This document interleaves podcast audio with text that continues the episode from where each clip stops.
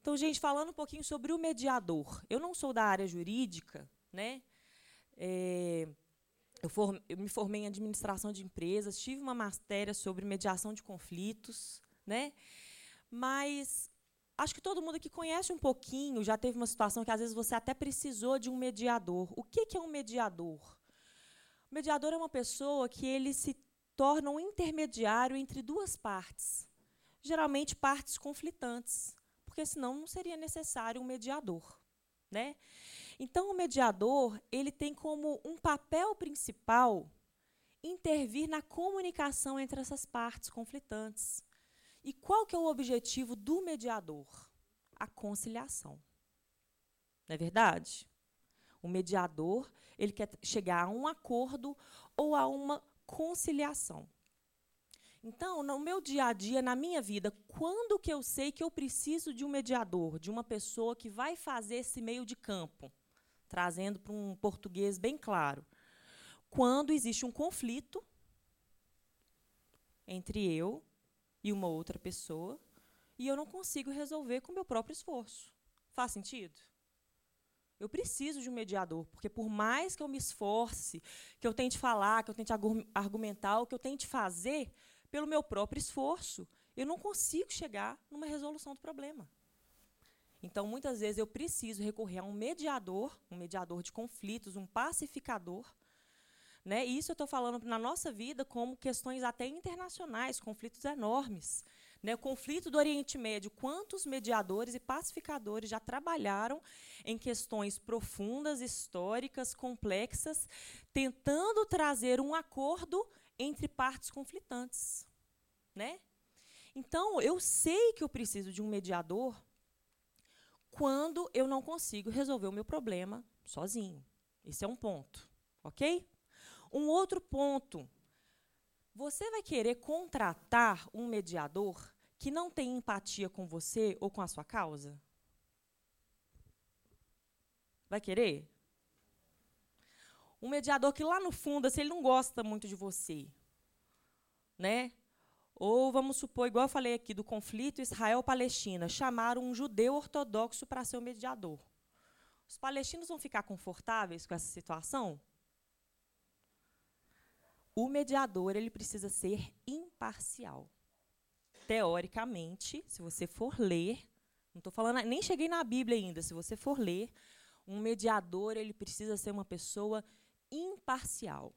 Uma pessoa que conhece os dois lados, que se identifica com os dois lados e que ele não quer puxar sardinha nem para um lado nem para o outro.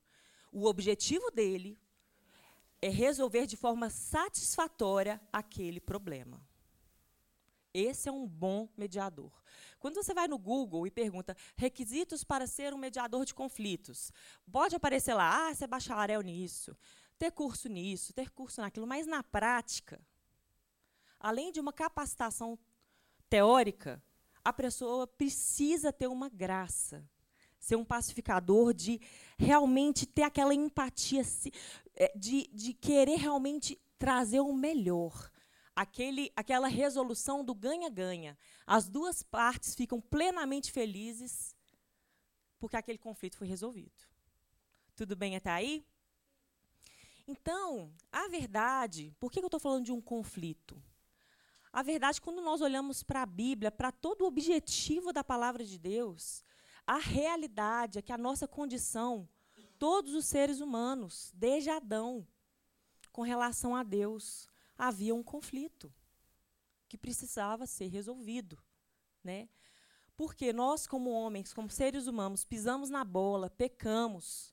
E a gente precisa entender, né, isso a gente sempre fala, eu creio que todo mundo sabe, mas é importante para a gente construir essa linha de raciocínio. Havia um relacionamento perfeito com Deus. O homem foi feito de forma perfeita. Havia um relacionamento íntimo com Deus e nós pisamos na bola, nós pecamos. O pecado por si só traz consequências terríveis, mas a pior de todas, aquele relacionamento foi brutalmente quebrado, rompido, aquele relacionamento com Deus, né? Então, o pecado, não só o pecado, gente, mas essa natureza pecaminosa que entrou não foi simplesmente um pecado, foi uma natureza que mudou. nos afastou desse relacionamento com Deus, do nosso amigo, do nosso Criador. Então houve uma inimizade e separação que se instalou na humanidade. E Adão teve filhos, e teve outros filhos, e teve netos e bisnetos. Só que essa natureza vinha, né?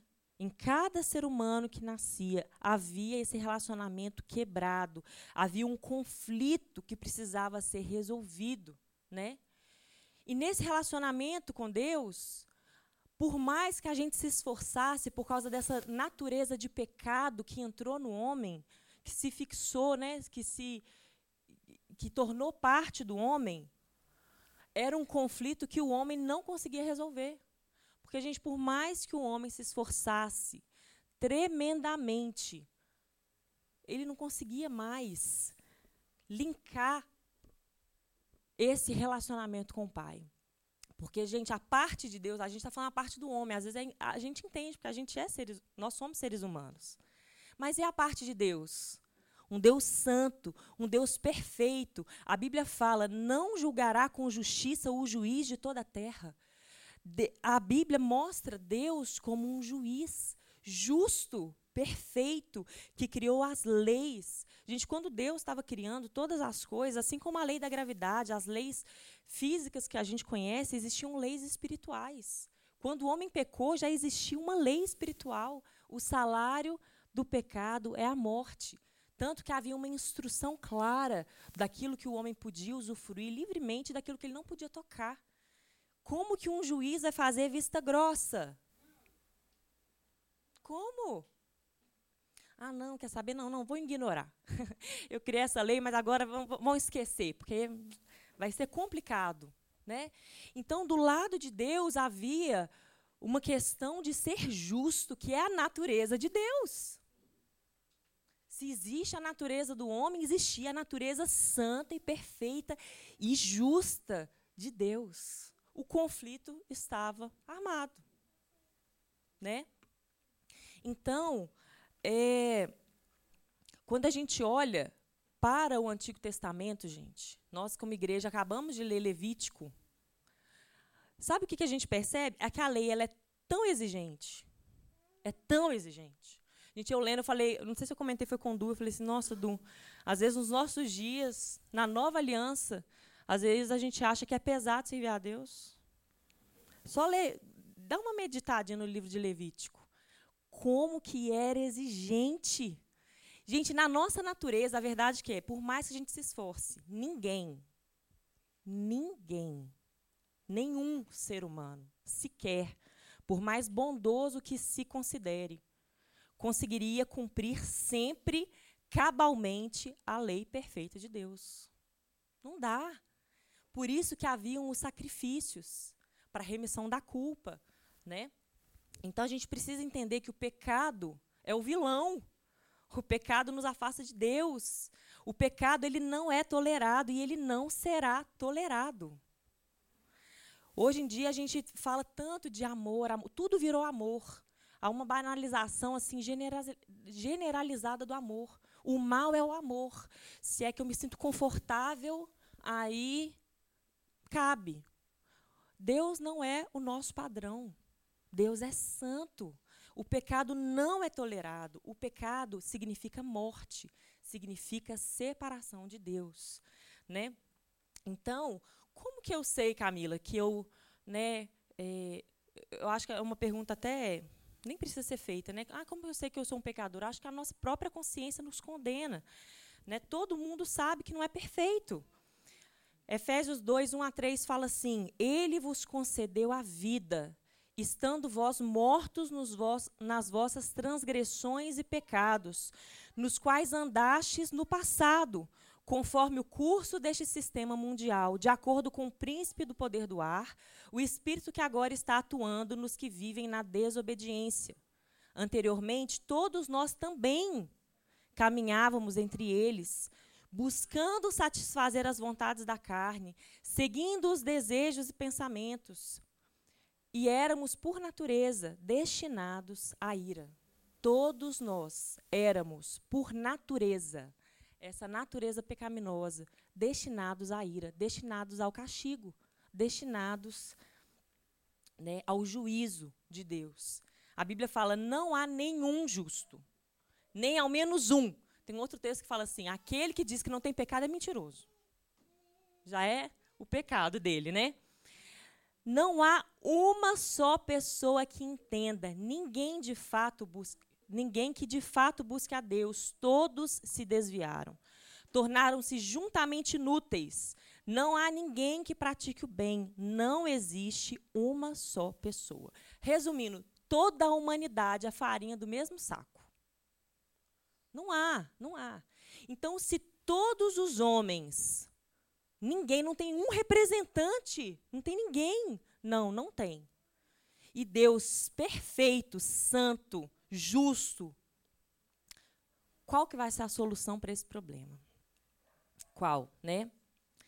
Então, quem poderá apagar a nossa culpa? O, como será necessário isso? E aí eu vou ler 1 Timóteo 2, 5 e 6. Porque há um só Deus e um só mediador entre Deus e o ser humano. Cristo Jesus, homem. Repete comigo assim: homem. De novo, Cristo Jesus, homem. Jesus é uma energia? Ele é homem. Ele é um ser cósmico? Não. Ele é 100% homem. Se entregou em resgate por todos para servir de testemunha a seu próprio tempo. Então, a gente falou que um bom mediador ele precisa ser imparcial. Gente, a Bíblia fala que Jesus era 100% Deus e 100% homem. E às vezes isso pode causar uma certa estranheza. Às vezes a gente fala assim: "Nossa, mas ah, mas ele era Jesus", né? O que a gente precisa entender Vou explicar aqui um pouco melhor, vou tentar explicar um pouco melhor. Então, Jesus, o nosso mediador, o mediador perfeito, 100% Deus. Como a gente sabe que ele era 100% Deus? A Bíblia fala em João 1, no versículo 1 a 3: No princípio era o Verbo, e o Verbo estava com Deus, e o Verbo era Deus. Ele estava no princípio com Deus, todas as coisas foram feitas por ele e sem ele, nada do que foi feito se fez. Ele é o Criador que se fez, o Verbo que se fez carne. Então a Bíblia fala que ele é 100% Deus. Nada do que foi feito se fez sem ele. O Verbo se fez carne e habitou entre nós, cheio de graça e de verdade. Gente, João, ele não estava fazendo uma poesia romântica, cheio de graça e de verdade.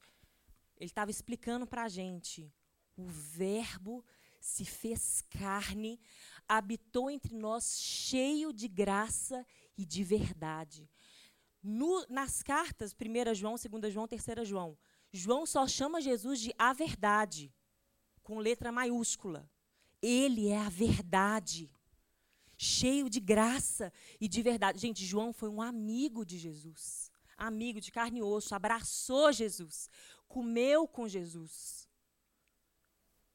E ele fala, ele era 100% Deus e 100% homem. Na carta de 1 João, olha o que ele fala.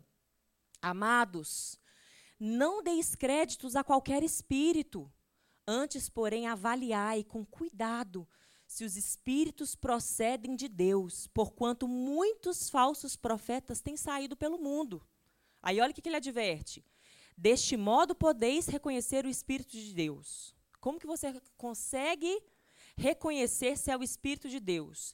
Todo espírito que confessa que Jesus Cristo veio em carne é de Deus. Mas todo espírito que não confessa Jesus não provém de Deus, ao contrário, este é o espírito do anticristo, a respeito do qual tendes ouvido que havia de vir e presentemente já está no mundo.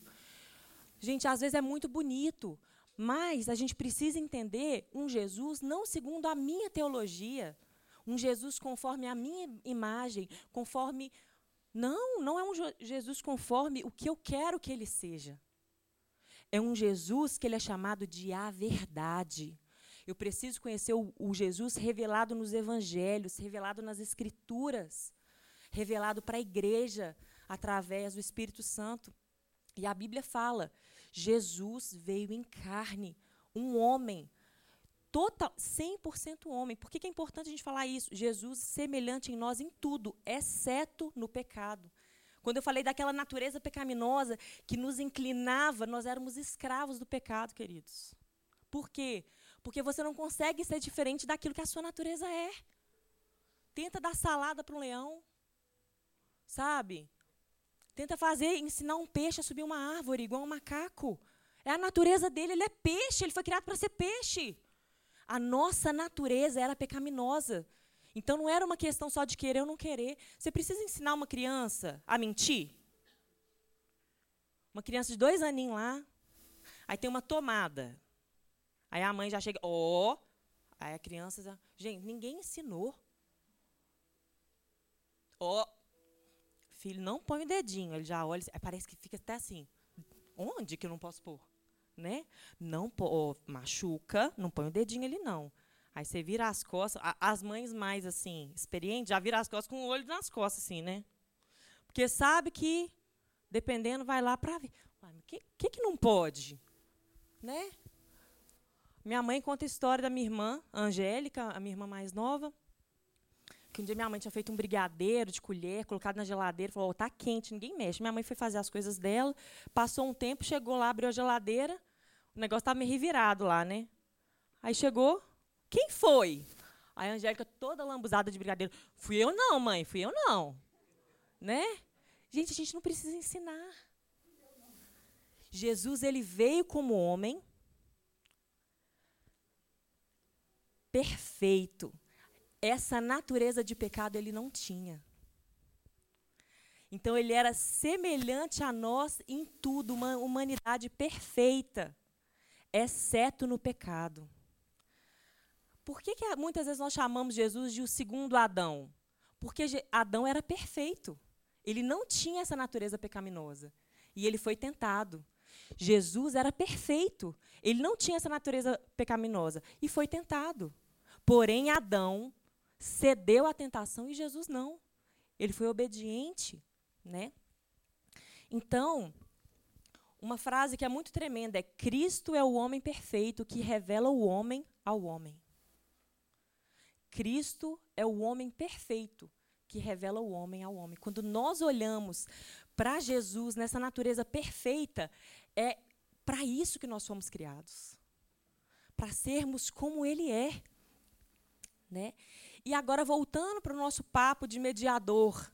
Então, por que afinal Jesus é o mediador perfeito? Porque sendo Deus, porque ele é 100% Deus, ele sabe a importância de fazer a justiça. Jesus nesse papel de Deus, porque ele é Deus, né? Ele sabe que Deus é o juiz justo e pela lei o pecado deve ser punido. Não dá para fazer vista grossa. O salário do pecado é a morte. Mas como homem, ele conhece profundamente as nossas necessidades, as nossas dores e as nossas limitações.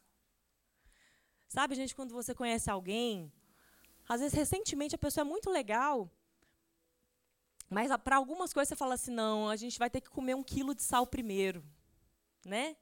Às vezes a gente fala assim, não, vamos, vamos deixar, a pessoa chegou agora, já está querendo sentar na janelinha, né? Vamos, vamos comer um quilo de sal primeiro, vamos conviver um pouquinho primeiro, né? Jesus, gente, é muito incrível, porque Jesus ele ele veio e ele calçou as nossas sandálias, sabe? ele, eu queria até falar, vou até pular aqui, que eu coloquei uma ordem, mas cuidado com essa ilustração de um Deus que entregou o seu filho da seguinte forma: um Deus muito justo, bravo, justo, furioso, sedento para fazer justiça, o justiceiro, né? Que pega um, o filho contra a vontade dele, Às vezes uma criança. Quem é que lembra de, um, de umas histórias, até de um barco, o pessoal fazendo festa no barco? E aí aconteceu um acidente. Vocês lembram que foi muito divulgado na igreja há uns anos atrás? Não sei se vocês lembram disso. Tinha o pessoal num barco fazendo festa, e aí um negócio ia fechar, ia bater no barco, ia causar um acidente. O pai viu, mas aí tinha uma criança brincando perto do lugar lá, e o pai, eu salvo esse povo festeiro, ou eu salvo meu filho, filho inocente lá, criança, eu vou salvar esse povo. E aí deixou o menino morrer lá, e todo mundo é assim Deus. Não, não é assim Deus. Não sei que Deus que essa pessoa, que, que essa pessoa serve. Porque o Deus que eu sirvo, ele não pegou um menino inocente sem decisão e me sacrificou. O Deus que nós servimos, ele veio, ele mesmo veio. Nós precisamos entender que a Trindade, Pai, Filho e Espírito Santo, é um Deus só. Pai é um, não é nome, é um título que indica uma posição. Filho também não é um nome, é um título que indica uma posição. Sabe sólido, líquido e gasoso? É água. Mas tem o sólido, líquido e gasoso. Quando, gente, todo exemplo é meio esquisito, tá? Não, não me tenha como Tenta, tenta entrar aí no raciocínio. Quando nós falamos de Deus, Ele é um só. Mas existe o Deus Pai, o juiz justo, que Ele mesmo, Ele mesmo veio como homem. Nessa posição de filho. O próprio Deus se esvaziou. Foi Ele porque às vezes quando a gente fala que Deus enviou o seu filho, está parecendo que Deus enviou outra pessoa para resolver o problema. Era ele. Ele é o verbo que se fez carne. Ele se fez carne. Ele não fez outro carne. Ele veio. Esse Deus, juiz justo, não é um juiz cruel, ele veio e se fez carne e conheceu e andou conosco. E quando eu falei de comer esse quilo de sal, ele andou conosco, colocou as nossas sandálias. Gente, você consegue imaginar as pessoas falando com João Batista assim: João, você que é o Cristo? E João falasse: Não. Aquele que vem após mim, eu não sou digno de desatar a correia das sandálias. Eu batizo vocês com água, mas virá aquele que batizará vocês com Espírito Santo e com fogo. E Jesus, quando apareceu para ser batizado, João, não, eu não posso te batizar. Eu sei quem você é. Você é o próprio Deus. Como que eu posso te batizar? E, e Jesus falou assim: João, é para cumprir toda a justiça, eu preciso ser batizado. Eu quero me identificar com vocês em tudo. Eu quero eu, eu me identifico com vocês em tudo. Gente, imagina Jesus sendo batizado por João. Vocês conseguem entender a profundidade disso? Né? A Bíblia fala, Efésios 2, 4 a 10, Porquanto pela graça sois, sois salvos, por meio da fé. E isso não vem de vós, é dom de Deus não vem por intermédio das obras, a fim de que ninguém venha se orgulhar por esse motivo. Pois somos criação de Deus, realizada em Cristo Jesus, para vivermos em boas obras, as quais Deus preparou no passado, para que nós as praticássemos hoje. O que, que, Deus tá, o que, que a Bíblia está nos falando hoje? Aquela natureza de pecado que nos fazia escravos obrigatoriamente nós iríamos sempre repetir os mesmos erros, escravos, mergulhados nos nossos delitos. Nós agora recebemos uma nova natureza. A natureza do próprio Deus. Para que a gente não tenha mais essa necessidade, essa obrigatoriedade de viver no pecado. A Bíblia está falando: se hoje você consegue viver em boas obras, é por causa da nova natureza que você recebeu em Jesus. Por isso que ninguém precisa se gloriar, porque é tudo, tudo foi por Ele, para Ele por meio dele. Se hoje nós conseguimos ter uma vida de santidade, uma vida de boas obras, uma natureza restaurada, foi por causa desse sacrifício maravilhoso do Senhor. Então, quando nós andamos em boas obras, é uma evidência dessa nova essa natureza, não um esforço para sermos aceitos diante de Deus. Ele foi esse mediador perfeito. João 10, 27, 30. Jesus disse: eu e o Pai somos um. Né? Quando a gente falou que foi o próprio Deus que veio. Então, queridos, um outro ponto que eu quero colocar aqui: Jesus se entregou por nós. Tem uma frase que eu gosto muito que fala assim: o amor é o que o amor faz. O amor é o que o amor faz. Uma pessoa que fica falando, ah, eu te amo, eu te amo, você é tudo para mim, né? Mas não faz. É uma coisa assim que às vezes dá um nó na cabeça da gente. Não faz sentido. Então o Senhor, ele se entregou voluntariamente por nós, porque ele nos amou, né? Todo o castigo que merecíamos foi derramado sobre Jesus, o filho de Deus. O sacrifício de Jesus foi perfeito e sabemos que foi totalmente aceito, aceito pelo Pai por causa da ressurreição do nosso Senhor. O bom mediador pode também ser chamado de pacificador. Gente, o trabalho de Jesus como nosso mediador foi perfeito. Aquele conflito inicial, que era um conflito assim, meu Deus, não tem como resolver, foi completamente satisfeito. Porque, de um lado, do lado de Deus, o justo juiz, o pecado foi cabalmente julgado na pessoa de Jesus houve uma sentença, sentença de morte. Foi completamente satisfeito. E do nosso lado, né, se o pecado foi julgado, nós fomos restabelecidos com o Senhor. Então, o pacificador é aquele que restabelece a paz, apazigua, serena, tranquiliza, acalma, abranda. Acabou, foi resolvido nós não temos mais nenhuma dívida diante de Deus. Gente, isso traz um alívio. Eu lembro quando eu ouvi mesmo a mensagem do Evangelho. Eu tinha lá pelos meus 15 anos, apesar de ter crescido na igreja, quando eu realmente entendi, quando eu me senti perdoada.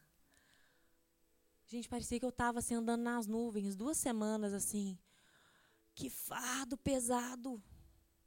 Não sei aqui quem já viu o filme ou leu o livro O Peregrino. É um livro muito famoso, muito conhecido, e lá fala de um personagem.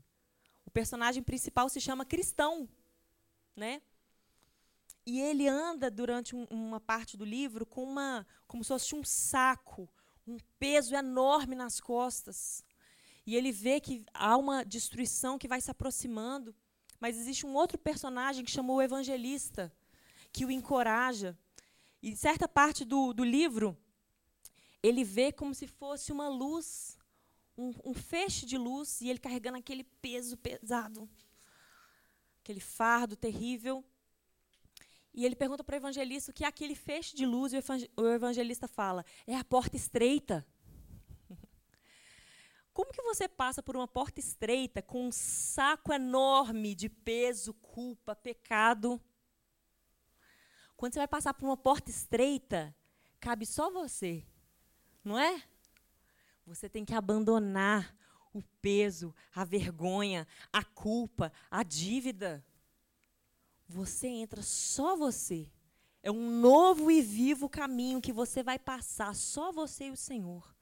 Aquela luz iluminando seu caminho e todo aquele peso, aquele fardo, totalmente deixados para trás. Então, algo que é muito interessante a gente perceber é que, por mais que foi um plano perfeito, que foi executado de uma forma perfeita, se existe um mediador para um conflito, e ele teve um plano perfeito, e uma das partes, a parte de Deus, fala assim: para mim o problema está resolvido, e é algo muito bom para a outra parte, a nossa parte. Mas se eu falo assim, não, eu não quero, existe acordo? É como um remédio, é como se Deus tivesse desenvolvido um remédio assim perfeito para a cura de todo o nosso mal. E ele fez tudo. A gente não fez nada. Ele fez tudo. E ele te entrega o remédio, gente. Jesus não vai fazer assim. Enfiar antibiótico, né? Ele não vai forçar você a tomar. Ele preparou tudo, ele pensou em tudo, ele fez um plano perfeito, ele se entregou. E ele fala assim: toma, a solução está aqui. Mas ele não vai enfiar goela abaixo. Você ainda, por mais louco que seja, você ainda pode falar assim: eu não quero. Eu gosto desse fardo. Eu já acostumei, eu tenho até uma, uma corcunda aqui que já está adaptada. Né? Gente, o Senhor, como perfeito mediador, ele fala assim: toma, aceita, usufrui. Né? E eu quero dar um exemplo aqui, de novo, por favor. Põe um amor nas minhas palavras. Estou parafraseando o nosso querido pastor Túlio. Porque todo exemplo, gente, entenda que é só um exemplo, mas eu acho que é importante a gente ilustrar, ok? Achei muito interessante, eu estava lendo sobre o aproveitamento que eles fazem quando eles vão matar um boi. Tá? É um exemplo, gente, só um exemplo. Vamos supor que né, o, o boi foi abatido. O boi, ele é aproveitado 100%. 100%. A pele do couro, oh, desculpa, a pele do boi, não só depois de tratada vira couro, né, para fabricação de bolsas, calçados, revestimento de banco de avião, carro, sofá, material esportivo como bola, tênis, chuteira, luva de goleiro, roupas de luxo, mas a pele é da pele do boi que tiram o colágeno, né? Nem vou falar quem aí toma colágeno, né? Ninguém toma colágeno. Uma substância poderosa para cremes, cosméticos, tem esmaltes, né? Assim como uma gelatina usada na fabricação de medicamentos, filmes radiológicos, chicletes. Sabia?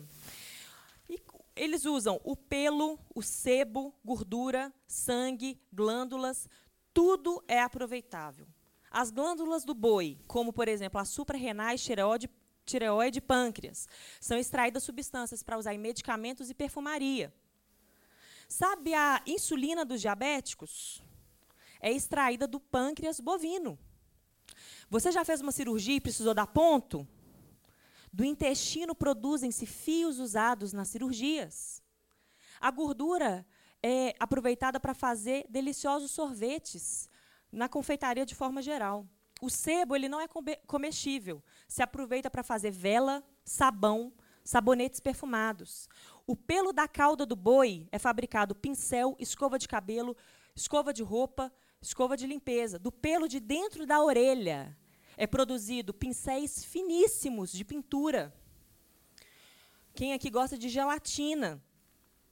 É extraída dos tendões e ligamentos bovinos, que são transformados em gelatina. Do chifre. Sabe extintor de incêndio?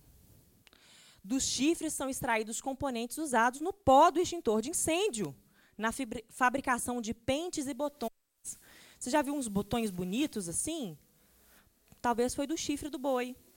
Os ossos, dos ossos é feito farinha, ração para gato, ração para é, cães, aves. Os ossos também, uma vez calcinados, são usados na fabricação de porcelana e cerâmica, na refinação de prata e na fusão do cobre.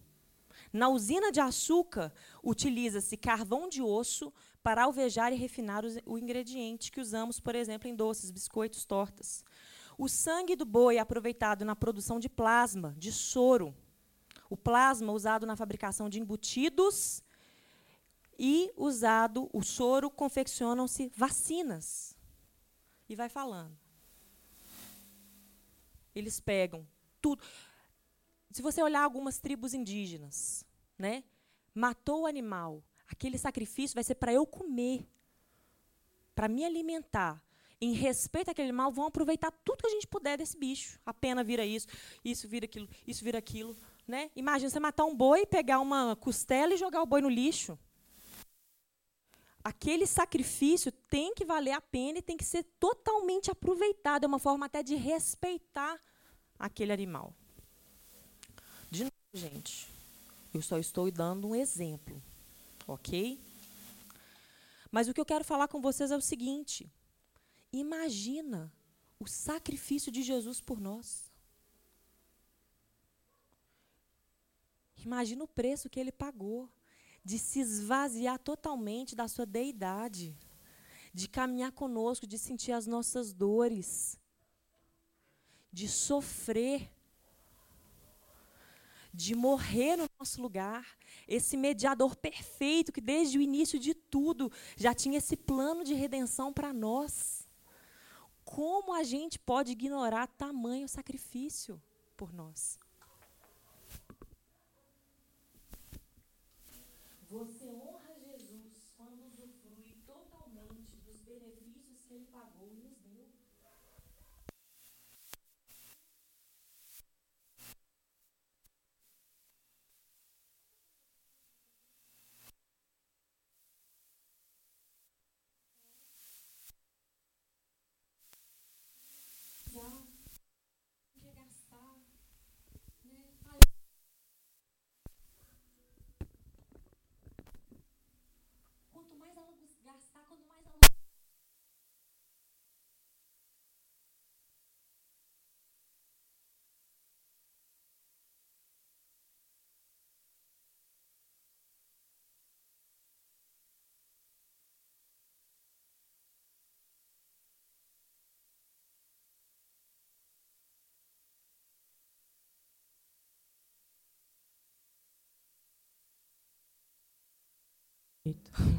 Jesus disse, né?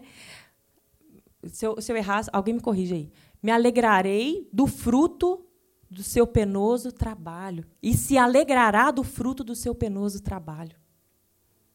Valeu a pena. Valeu a pena. Olhar para mim e para você totalmente libertos.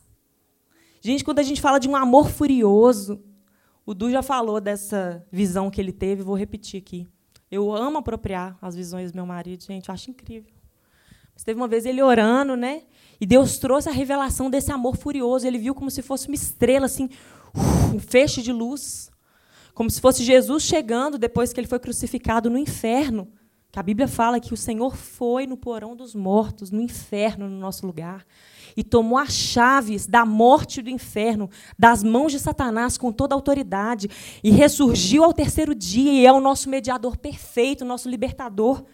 E essa visão que o Eduardo teve quando ele estava orando, ele viu como se fosse uma luz e Jesus chegando lá e aquele tanto de gente acorrentada. Usa a sua imaginação aí, irmão. Pensa como que deve ser o inferno, densas trevas, o verme que nunca morre, as pessoas acorrentadas presas.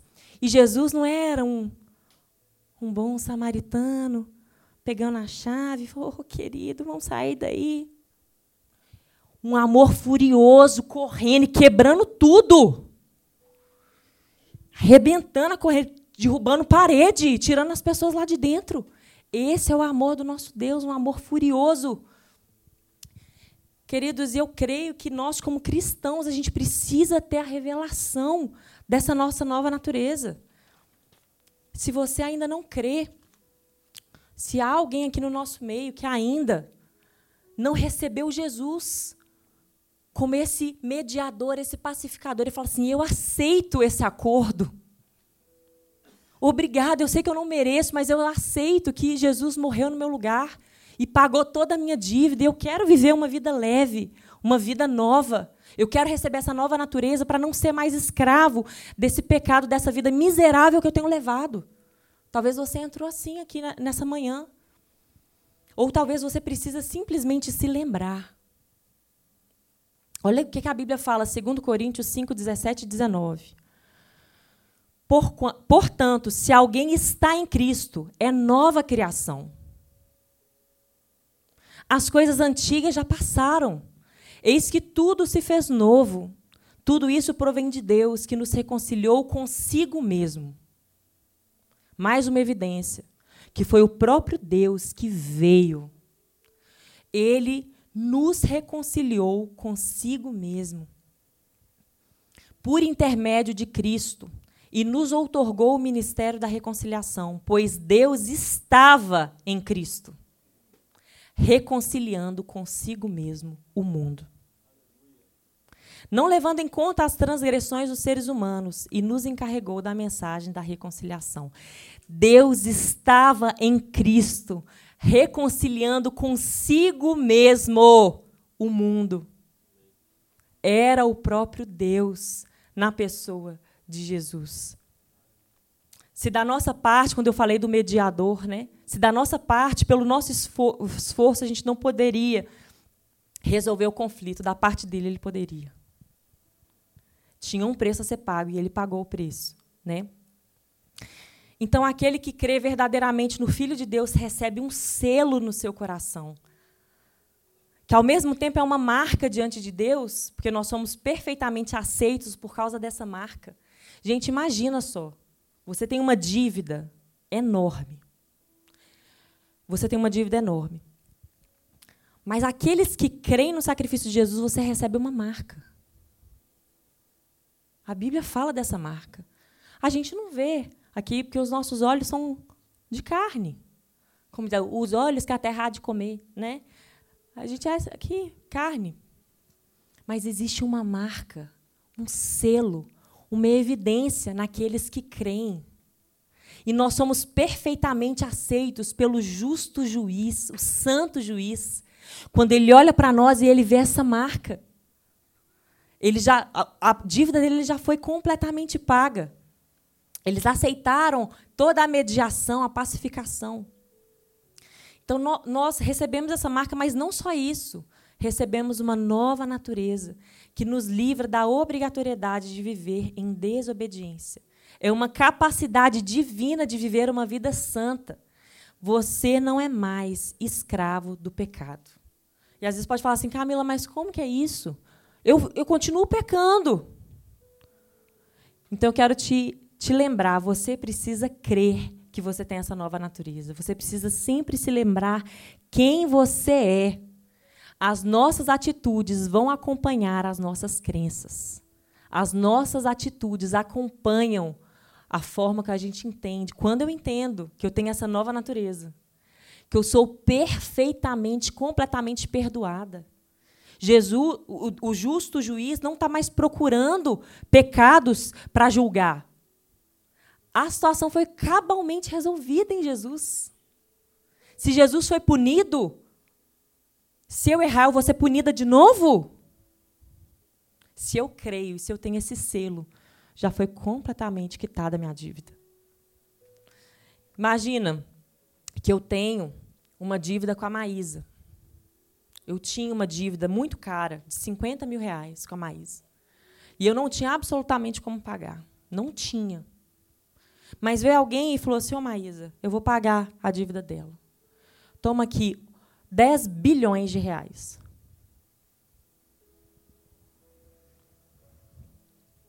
Foi suficiente para pagar minha dívida? Eu não tenho mais vergonha da Maísa. Mesmo se eu errar de novo, eu sei que já foi pago muito além do que eu, do que eu posso entender. Já foi muito, muito além. O preço foi muito além. Né? E eu quero falar: a vereda dos justos é como a luz da aurora, que vai brilhando cada vez mais até a plena iluminação do dia. Nós precisamos caminhar na luz que a gente já tem. Amém? Fica de pé no seu lugar. Queridos, é muito importante a gente entender quem Jesus é, para a gente não aceitar qualquer Jesus que nos apresentam. É muito importante a gente entender o que Jesus é e o que ele fez para a gente usufruir totalmente desse amor do Senhor por nós. Para a gente usufruir totalmente desse sacrifício perfeito de Jesus por nós. Você sabia que, além de te, de te salvar, talvez você já entendeu isso. O sacrifício de Jesus te cura de toda a sua enfermidade. O sacrifício de Jesus ele te supre de todas as suas necessidades. Você tem esse selo no seu coração.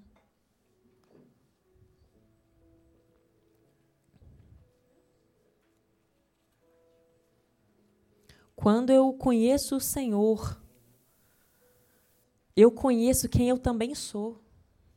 Quando nós olhamos para Jesus, nós entendemos quem nós somos nele.